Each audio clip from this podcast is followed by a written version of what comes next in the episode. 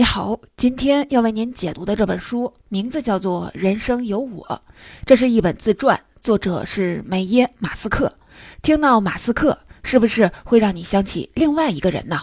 没错，这位梅耶·马斯克就是硅谷钢铁侠埃隆·马斯克的母亲。你肯定对埃隆·马斯克造火箭、造汽车、造电池、造卫星这些事儿都不陌生，但你可千万不要以为我们今天要讲的这本书只是因为作者有一个特别厉害的儿子。其实跟他儿子啊真的是没有什么关系，纯粹看梅耶本人就是一个特别了不起、特别神的人。埃隆·马斯克也不止一次的在采访中说：“我的母亲才是我的英雄。”那梅耶到底有多了不起呢？我跟您说这么几件事儿，你自己感受一下。梅耶年轻时曾经入选南非小姐选美比赛的决赛，四五十年之后，头发全白的梅耶又重返模特舞台，她的照片独占了美国时代广场的四块广告牌。如今，梅耶成了一名七十多岁的超模。《人生有我》这本书封面就是梅耶马斯克的照片。你要是看过，肯定会和我一样的感受。一位七十多岁的老太太竟然还能这么美。不仅如此，梅耶还曾经在三个国家的十多个城市发展自己的事业，中间拿了两个硕士学位。所有这些成绩都是她一个人在几乎没有任何存款的情况下，一点一滴打拼出来的。而且，梅耶的人生比我们想象的更坎坷。她年纪轻轻就遭遇家暴。三十一岁离婚之后，一直单身，独自抚养三个孩子。在翻译这本书的过程中，梅耶觉得中文译名叫《挣扎与幸存》更合适。为什么要取这样的名字呢？你大概能想象到，这个女人的一生基本上都是在这两种状态中度过的。因此，他说希望读者在看这本书的时候，能比我经历更少挣扎带来的苦痛，拥有更多幸免于难的欣喜。市面上写梅耶的文章挺多，但我能很负责任地说，绝大多数的文章都出自这本书。所以，让我们用二十多分钟的时间，原原本本地了解梅耶·马斯克的传奇人生。接下来，我会从一个女人的三重身份出发，来为您解读这本书。第一个身份是妻子，我们来看看梅耶。有怎样的婚姻生活？在经历了家暴和婚姻失败后，她又是如何摆脱困境、重建自我的？第二个身份是母亲，我们来了解一下梅耶作为一个单身的母亲，带着三个孩子，她该如何处理职场和家庭之间的关系？第三个身份是自我。我们来看看梅耶作为一名女性是如何在将近七十岁的时候重返模特舞台，在头发全白的时候潇洒的做自己的。了解她的第一重身份，也就是妻子这个身份之前，我们得先聊聊她的成长环境。可以说，梅耶从小就生活在一个非常神奇的家庭，冒险而审慎的生活是她从小就受到的家训。梅耶一九四八年出生于加拿大。两个月大的时候，他和姐姐的照片就被刊登在了当地的报纸上，被称为会飞的双胞胎。这是因为梅耶的父母经常会带着小孩开着他们螺旋桨飞机环游世界。一九四八年啊，那是一个什么年代呢？二战刚结束，大部分人连电视机都还没见过，更别提拥有一架私人飞机。当时人们觉得这种行为简直就是疯了。一九五零年，梅耶的父母从一些传教士那里听说南非的景色特别美，于是他们干脆收拾好在加拿大的所有物品，打算全家搬去南非定居。就这么着，两口子带着四个小孩上了一艘货船，花了整整两个月才到了南非。到了南非，得找个城市定居下来。按照我们的想象，加拿大人到南非肯定得找一个讲英语为主的、比较发达的城市。比如南非的第一大城市约翰内斯堡，但梅耶的父母有多奇葩呢？他们飞过一个叫比勒陀利亚的小城市上空时，梅耶的父亲就被一大片花覆盖的地方吸引了。他从来没见过这么美的风景，于是他说：“我们就住这儿吧。”在路上是梅耶父母的常态，他们周游了六十多个国家，飞越了非洲的海岸、亚洲、太平洋。每到一个新的地方，就会把地名喷在机翼上。他们异于常人的举动还不止这些，你很难想象，飞机上既没有 GPS，又没有无线电，那他们靠什么导航呢？居然用的是指南针。当然了，这可不代表他们要拿生命开玩笑。冒险而审慎，就体现在每次出行前，他们都会做非常周密的计划，查看天气状况，用地图提前做标记，计算所需的燃料，练习起飞降落，必须为一切突发的情况做好准备。每年七月，也就是在南非的冬天，梅耶一家人还会全力出动，去沙漠里寻找失落之城。而这个灵感来源于他父亲读过的一本书。你想想，带上好几个小孩在野外生存是一种什么样的体验呢？少说父母都要累得掉层皮，但是这些小孩一个个都跟小大人一样，每个人干活都有分工，而且在突发事件面前还表现得相当的淡定。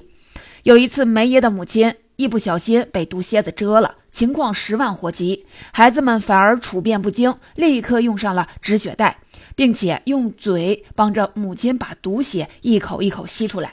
这事儿要是搁在我们身上，恐怕都慌了神儿，不知道该怎么办了。更何况那么大点的孩子呢？梅耶的父亲总爱说，没有什么是我们家的人做不到的。这也正是梅耶和他的兄弟姐妹们的人生信条，这帮助他们形成了坚强而独立的性格。你会发现，这种冒险而审慎的精神也充分体现在了埃隆·马斯克的身上。每一次看似疯狂的冒险背后都是周密的计划，这确实是一笔宝贵的家族财富。不过呢，说到梅耶自己的婚姻，那就是冒险多于审慎了。梅耶十六岁开始就有一个分分合合的男朋友。读大三的时候，梅耶发现男朋友出轨，这一次梅耶伤心欲绝，和男朋友彻底的分手了。没想到一年后，这个男人突然出现在梅耶上班的地方，还拿着婚戒向她求婚。被梅耶拒绝后，他还不死心，直接去找了梅耶的父母，而且谎称梅耶已经接受了他的求婚。当时梅耶和父母不在一个城市，在那个年代的南非，因为长途电话费太贵，通常大家都会选择发电报或者是亲自拜访。关于自己婚姻这件人生大事的一切消息，梅耶都是从电报中得知的。那个时候家里正在筹办梅耶的双胞胎姐姐的婚礼，搞不清情况的父亲建议梅耶他们可以同时举办婚礼。梅耶那个时候也是刚刚毕业，离开家工作，独自一个人，孤单，身材肥胖而缺乏自信，种种事情都困扰着她。她觉得不会有人想娶她，也幻想着这个男人会真的爱她，真的对她好。所以她按照父亲电报上说的，辞掉了工作，打包好行李，回家结了婚。但是没有想到，梅耶的丈夫在蜜月期就开始对梅耶家暴。梅耶吓坏了，好几次她都想告诉家人，但是因为难堪，始终无法开口。紧接着，梅耶又怀孕了，三年多的时间里，接连生了三个孩子。成为母亲的梅耶，在欣喜的同时，也在这段婚姻中越陷越深。你肯定想象不到，梅耶的婚姻生活到底有多惨：遭受家暴，被迫与所有人断绝联系，常年遭受侮辱和咒骂。丈夫常常威胁她，如果敢离婚，就用剃须刀割开她的脸，还会对着孩子们的膝盖开枪，让她一个人带着三个残废的孩子生活。这些变本加厉的暴行让梅耶如同身处地狱。我为您节选一段书里记录的残忍细节：梅耶在生第一个孩子埃隆的时候，直到产前发生宫缩时，仍被逼着继续干活，但疼痛愈发的剧烈。她只能放慢干活的速度，却被丈夫责骂懒惰、软弱、没用，甚至拒绝送她去医院生产，一直拖到宫缩间隔只有五分钟才到医院。你能想象吗？经历了三天的假性分娩，生产时没有借助任何的止痛药品，直到今天，美叶说仍然能感觉到那种疼痛。尽管过去几十年，但每当回忆起这些事儿，他都难过到无法入睡。梅耶在书中说：“愤怒和怨恨一次次涌上我的心头，那个我根本就不是我想成为的自己。”值得庆幸的是，在身体和精神遭受双重折磨的家庭生活中，梅耶一直没有放弃开展自己的事业，哪怕是偷偷摸摸的。这些工作不断增强了他对自己的信心，让他没有在这段糟糕的婚姻中彻底的丧失自我。到了梅耶三十一岁那年，他终于勇敢地选择了离婚。结束长达九年的地狱生活，他唯一的心愿就是拿到三个孩子的抚养权，哪怕一分钱都拿不到，只要快点结束这一切就好了。离婚的过程并不顺利，梅耶的前夫为了争夺孩子的监护权，不断的威胁和纠缠她，反复起诉长达十年之久。对于梅耶来说，她情愿一次次走进法院，一次次准备文书，一次次面临可能会失去孩子的悲痛，也好过在持续的恐惧中生活。梅耶说：“这是黎明前不得不面对的黑暗期。”如果你了解当时的历史背景，我想你会更加佩服梅耶的。为什么这么说呢？因为在当时的南非，女性在婚姻中几乎是不受任何法律保护的。即使男人虐待女人，也不能构成离婚的理由。甚至在人们普遍的观念中，男性对女性实施家暴是理所当然的。这意味着什么呢？这意味着家暴一旦开始，就会贯穿一个女人的一生，永远都不会结束。你说这事儿搁在谁身上，谁不绝望呢？这不是一个人的问题，是一个普遍的社会问题。一般人想到这一层，就会感觉自己被判了终身监禁，只能选择认命了。当时有很多女性一生都陷入到这种绝望中，但是梅耶没有，她一直坚持工作，熬到了南非为离婚法案开了绿灯，最后带着三个孩子离开了让他绝望的生活，迈出了自我觉醒的第一步。事实上，人生并不容易，现实往往残酷无情，你服从于生活，生活也不一定会善待你。既然生活的艺术不是跳舞。而更像是摔跤，那摔倒了就干干脆脆从泥沼里爬起来。接下来，我们来看看梅耶的第二个身份——母亲。作为一名单身母亲，带着三个孩子，他该如何处理职场和家庭的关系呢？要凭一己之力，在没有任何存款的情况下拉扯大三个孩子，可不是一件容易的事儿。孩子们还小的时候，梅耶就把卧室改造成办公室。在家给客户做营养咨询，他发现一份工作还不够，还要再打一份工来补贴家用。他意识到必须要控制体重，这样才能接一些模特或者是相关培训的工作。于是他给自己制定了一套营养计划，只在饿的时候吃东西，并且只吃燕麦、鸡肉、蔬菜这些健康的食物。而这套看似简单的计划，至今他已经坚持了三十年。梅耶从大学时主修营养学专业，就希望未来能成为一名专业的营养师，所以他一直没有停止这方面的学习。有一次，梅耶遇到一个在其他城市做实习营养师的机会，他就带着孩子们搬到了那个城市，一家人挤在一间小小的医生宿舍里。剩下的时间，梅耶还会通过教一些模特走秀和形象管理的课程，来帮助筹集营养学专业的奖学金。就这样，梅耶通过自己的勤奋获得了一些成绩。营养师、模特、学生、母亲，在多重的身份下，他就这么一点点拓展自己能力的边界，尝试着开办时装秀，做一些关于营养学和建立内心自信的演讲，同时继续攻读硕士学位。到了梅耶四十一岁的时候，他在南非的事业蒸蒸日上，日子总算是越来越好了。没想到这个时候又出现了一个新的难题，他的三个孩子已经长大了。他们家的大儿子，也就是埃隆·马斯克，提议搬去加拿大生活，说不定能有更多的机会。其他两个孩子也很心动。其实梅耶是有些犹豫，毕竟经过这么多年的努力，他终于在南非开始有了一些成绩。搬去一个新地方重新开始，肯定是会面对很多的挑战。最后，这一家人还是搬去了加拿大。过程其实是有一些戏剧化的。就在梅耶和埃隆去加拿大寻找机会的空档，埃隆十五岁的妹妹把他们在南非的房子、家具和车全都卖掉了。这下真的是不得不搬了。听到这儿，我们可以想象一下，如果是自己的孩子做出这种事儿，多少真的是有些生气，而且生气可能还算是好的。但梅耶的反应却令人出乎意料，他一点都没有生气，反而觉得孩子的做法是有道理的，不过是推进了搬家的过程。如果继续犹豫下去，可能时间长了就更不想换地方了。搬去充满新机会的加拿大，也许是一件好事儿。你看，梅耶就是这么一个不按常理出牌的人。在加拿大多伦多的生活并不容易。对于从南非来的梅耶而言，有太多的东西需要重新学了。比如，就拿出行交通来说，经常让人觉得晕头转向。加拿大的公交系统其实买一张换乘卡就可以自由的换乘，根本就不需要提前带许多的零钱。而梅耶连这一点都不知道，每天出门还要带一大袋沉甸甸的硬币。生活上的事儿也倒还好说，慢慢适应就能行。最倒霉的是，梅耶之前在南非积攒的所有的钱，出境后都被冻结了，无法在加拿大办信用卡。这就意味着他们得靠手头上的现金过日子，一下子工作挣钱变得更加迫切。但是要想在多伦多继续开展营养咨询事业，梅耶需要通过加拿大的注册营养师的资格考试，还要参加多伦多大学的五次本科生考试。所有的机会都需要主动争取。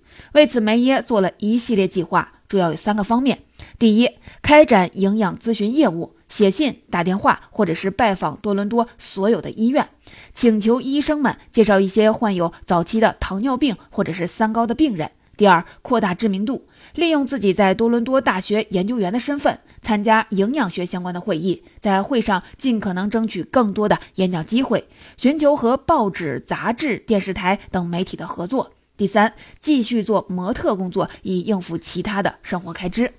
就这样，梅耶和三个孩子们在加拿大边读书边工作。梅耶说：“我的母亲从来没有因为全职工作而感到内疚，我同样是如此。必须得努力的工作，给孩子们一个遮风避雨的地方。”让他们吃饱穿暖，不至于挨饿受冻。与其因为放弃工作怨天尤人，还不如让孩子们看到自己的妈妈拥有怎样的乐观向上的生活态度。这是最有用的教育方式。梅耶为生活所做的一切努力，孩子们都看在眼里。他们总是力所能及地帮助妈妈处理各种工作上的事儿，而梅耶也会欣然接受。书里就出现了这样一句话来描述他和孩子之间的关系，我来读给您听听。我从未像对待小宝宝那样对待他们，或告诉他们应该学习什么。这不代表我对他们疏于管教，而是尊重他们的兴趣，教会他们承担责任。埃隆喜欢读书，小的时候就被家里人称为“埃隆百科”。梅耶说，他不仅读完了两本百科全书，而且还记得书里面的大部分的内容，时常幻想着要拯救人类。十二岁的时候，埃隆就自己学会了电脑。还用代码写了一个计算机的游戏。梅耶鼓励他投稿给电脑杂志，获得了五百美元的报酬，这是他的第一桶金。至于埃隆·马斯克之后的成就，那就是人尽皆知了。埃隆的弟弟在很小的时候就展现了对食物的浓厚兴趣，也是在十二岁那年就开始承包家里做饭的活儿。长大后，不但开了餐厅，还创办了一家公司，教人们用回收的集装箱把废弃的停车场改造成农场。埃隆的妹妹喜欢戏剧、舞蹈表演和音乐，并且一直非常的热爱电影。现在是好莱坞一位制片人和导演。梅耶的三个孩子都找到自己感兴趣的事业。接下来，我们就来看看梅耶的第三重身份——自我。他是如何在将近七十岁的时候重返模特舞台，顶着一头白发，潇洒地做自己的。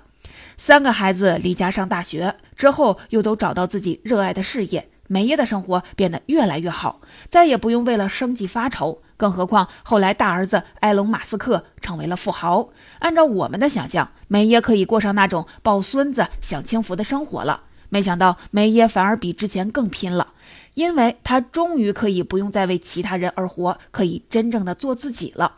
他要抓紧时间才能完成自己想做的事情。他在书里写了这样一句话来形容自己。我觉得还挺有意思。他说：“现在的我就像是一颗出膛的子弹一样在狂奔。”那梅耶是怎样狂奔的呢？我说这么几件事儿，你感受一下。四十六岁的时候，梅耶开始了自己的写作计划。他每天晚上写五个小时，周末更是一口气写十二个小时。出书加上发表演讲，让他觉得自己各项的事业好像都融合在一起了，一下子信心十足。为了搬家去美国旧金山，他得重新再考注册营养师执照，才能继续发展自己的事业。但偏偏那个时候他又患上了坐骨神经痛，这个病啊，有点类似于腰间盘突出。你想，一个五十岁左右的人，差不多也到了该退休的年纪，但就这么着躺着学习，居然还坚持通过了考试。再后来，因为一次偶然的机会，梅耶去纽约参加一个营养创业的讲座，结果他发现纽约真是不一样，这里的人步履匆匆，快言快语，有种任何事情说干就干的状态。他一下子就被纽约的氛围吸引住了，二话不说又直接搬去了纽约。这还不算完，他一把年纪还给自己列了许多的计划，要尝试学习各种社交媒体，分享自己的生活。巴黎时装周期间，他和自己的好朋友一起创造了六十七种街头风格的造型，发到了照片墙上。满头白发，造型千奇百怪，这些照片在网络上引起了广泛的关注。这一次，他也获得了更多与顶级秀场合作的机会。还有更疯狂的，六十多岁的梅耶成为封面女郎品牌的彩妆模特，为了拍摄效果，穿着高跟鞋在屋顶上跳舞。她甚至还有两次裸拍经历，用作品来呼吁人们关注健康和大龄孕妇相关的话题。六十七岁的时候，梅耶的照片独占了美国时代广场上的四块广告牌。七十一岁的时候，梅耶写下了这本《人生有我》。梅耶在书中说，感觉自己的事业到达了巅峰。他在社交媒体上给自己的标签是“七十一岁的感觉真好”。其实，在梅耶的家中还有另外一位更不简单的老太太，那就是梅耶的妈妈。曾经带着小梅耶周游世界的妈妈，到了晚年也是精力充沛。她从六十多岁开始学习艺术、拍摄、绘画，七十多岁的时候开始学习琢刻版画。我特意的去查了一下。这种画的制作难度非常高，大致的步骤就是你得先用一根针在金属板上画出来，然后用各种各样的化学品和器械留下印记，最后再把它压到纸上。九十四岁的时候，梅耶的妈妈因为手颤抖的太厉害，没办法继续从事精细的美术工作，结果他又开始学习电脑艺术。你看这一切是不是都与年龄无关呢？我甚至觉得梅耶说自己事业已经到了巅峰，这话说的太早了。按照他们家族的性格，我们根本就猜不到接下来梅耶还会有哪些传奇的经历。总结说到这里，这本《人生有我》精华内容我就为您解读完了。相信梅耶的形象已经刻画在了你的脑子里。读完这本书，我最大的感受是，人的一生都会赶上一些大起大落。但不同的是，我们大多数人的人生是在各种应激反应中度过的，凭自己一时的感觉去做事儿。很少有人会像梅耶这样，每一个阶段都在做计划，并按照这种做计划的方式过了一辈子，用冒险而审慎的态度面对人生中的挑战，创造属于自己的传奇。